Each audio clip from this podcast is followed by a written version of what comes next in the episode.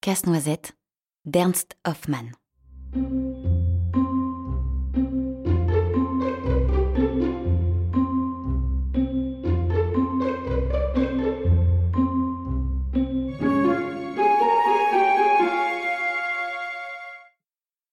C'est le soir de Noël chez Franz et Marie.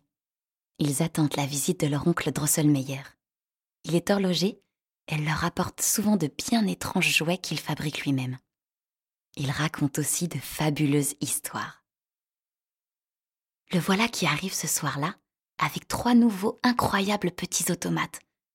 Et il sort de sa poche une sorte de poupée en bois, droit comme un petit soldat, avec une grande bouche qui sert de casse-noisette tout simple. Les enfants regardent ces nouveautés, et Marie prend le casse-noisette pour voir de près comment il fonctionne. Franz veut à son tour s'en emparer. Il tire dessus. Marie ne le lâche pas. Et ce qui devait arriver arriva.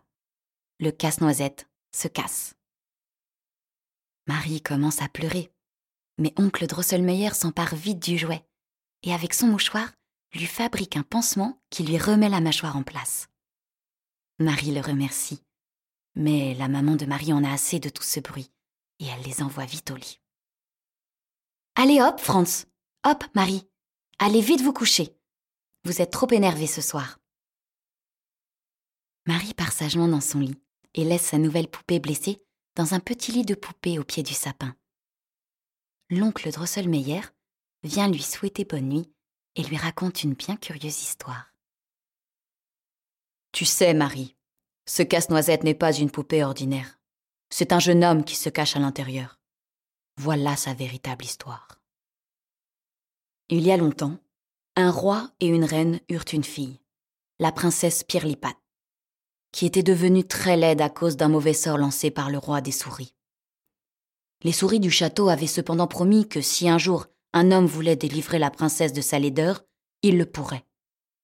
Il lui faudrait pour cela casser avec les dents une noix très dure et en donner son fruit à manger à la princesse. Bien des jeunes gens étaient venus pour tenter de délivrer la princesse de ce mauvais coup du sort. Mais jusqu'à présent, ils s'y étaient tous cassés les dents. Or, un jour, mon neveu qui avait eu vent de cette histoire se présenta au château. On lui apporta la fameuse noix très dure, et d'un coup de dent, d'un seul coup de mâchoire, il l'ouvrit et en offrit le fruit à la princesse. Elle croqua cette noix, et comme par enchantement se transforma en une magnifique jeune fille. Mon neveu, ébloui par tant de beauté, recula de trois pas pour saluer la princesse comme il se doit. Faisant cela, il marcha malencontreusement sur la queue d'une souris venue assister à la scène. Le roi des souris, furieux de cet incident, lui jeta un sort et le transforma en casse-noisette en bois. Bien sûr, la princesse ne voulut pas d'un casse-noisette comme Marie. Alors on le chassa du château. Voilà la triste histoire de mon neveu le casse-noisette. Allez, Marie, dors bien et fais de beaux rêves. L'oncle Drosselmeyer éteignit la lumière, sortit et ferma doucement la porte. Marie commençait à peine à s'endormir. Elle n'arrivait pas à trouver le sommeil. Aussi décida-t-elle d'aller chercher son casse-noisette. Elle se dirigeait vers le salon lorsqu'elle constata qu'il se passait des choses un peu bizarres. Elle ne savait pas exactement ce que c'était, si c'était elle qui rapetissait ou si tout se mettait à grandir autour d'elle.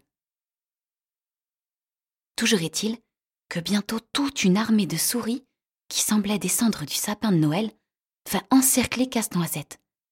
Le petit bonhomme se leva, appela à l'aide les soldats de bois de France et tous les autres jouets qui l'entouraient. Ils se mirent en route tous ensemble contre les souris.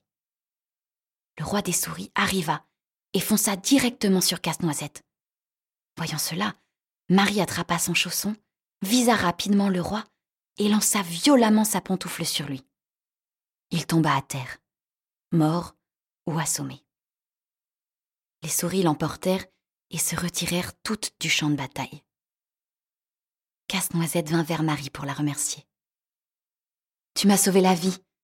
Je ne sais pas comment te remercier. En disant cela, il prenait vie et peu à peu se transformait en un magnifique jeune homme. Marie n'en croyait pas ses yeux. Viens avec moi, lui dit-il.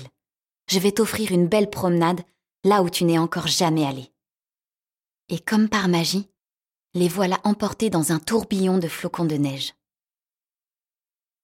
Dans leur valse folle, ils voyagèrent dans les airs et se retrouvèrent devant la fée dragée, qui leur dit de sa douce voix Ah Vous voilà enfin Je vous attendais pour le goûter.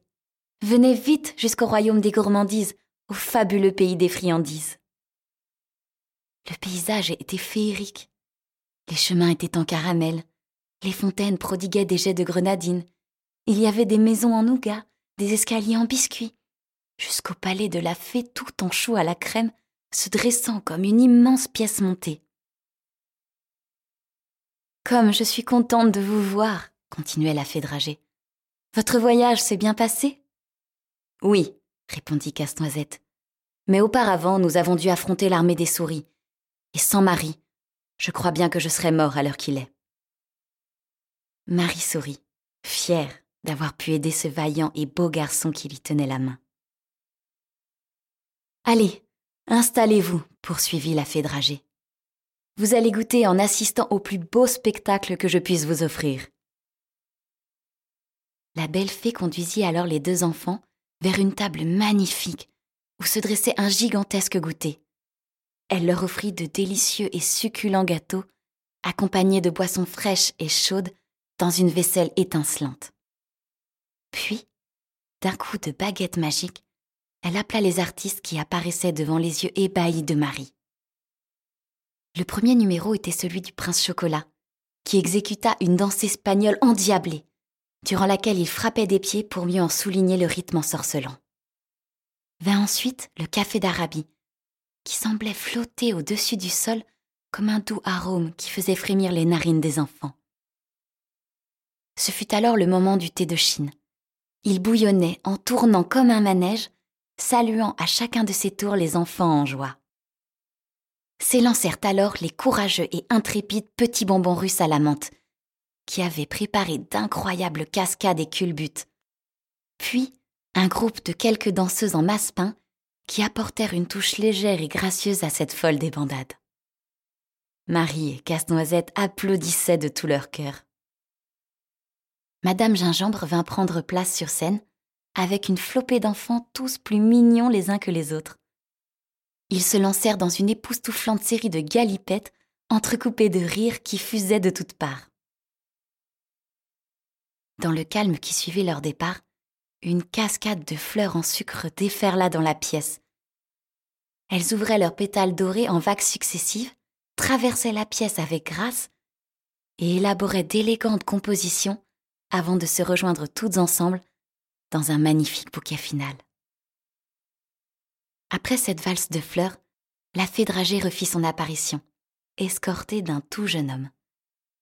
L'élégance et la grâce de leur silhouette donnaient à leur danse l'allure d'un tendre tête-à-tête. Voilà comment je voudrais être quand je serai grande, se dit Marie en son fort intérieur. Et je voudrais que toutes les fées et je voudrais que toutes les fêtes soient aussi joyeuses et belles que celle-ci. Marie descendit de son trône, embrassa la fée dragée et remercia tous les danseurs.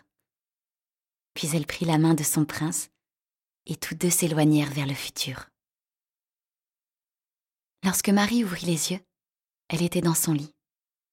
Casse-Noisette, son petit bonhomme en bois, était là, à ses côtés, le mouchoir autour de la tête. Marie ne savait plus trop quoi penser. Elle le regarda, dénoua le mouchoir, constata que la mâchoire s'était, comme par miracle, réparée. Elle ne savait vraiment plus du tout quoi penser.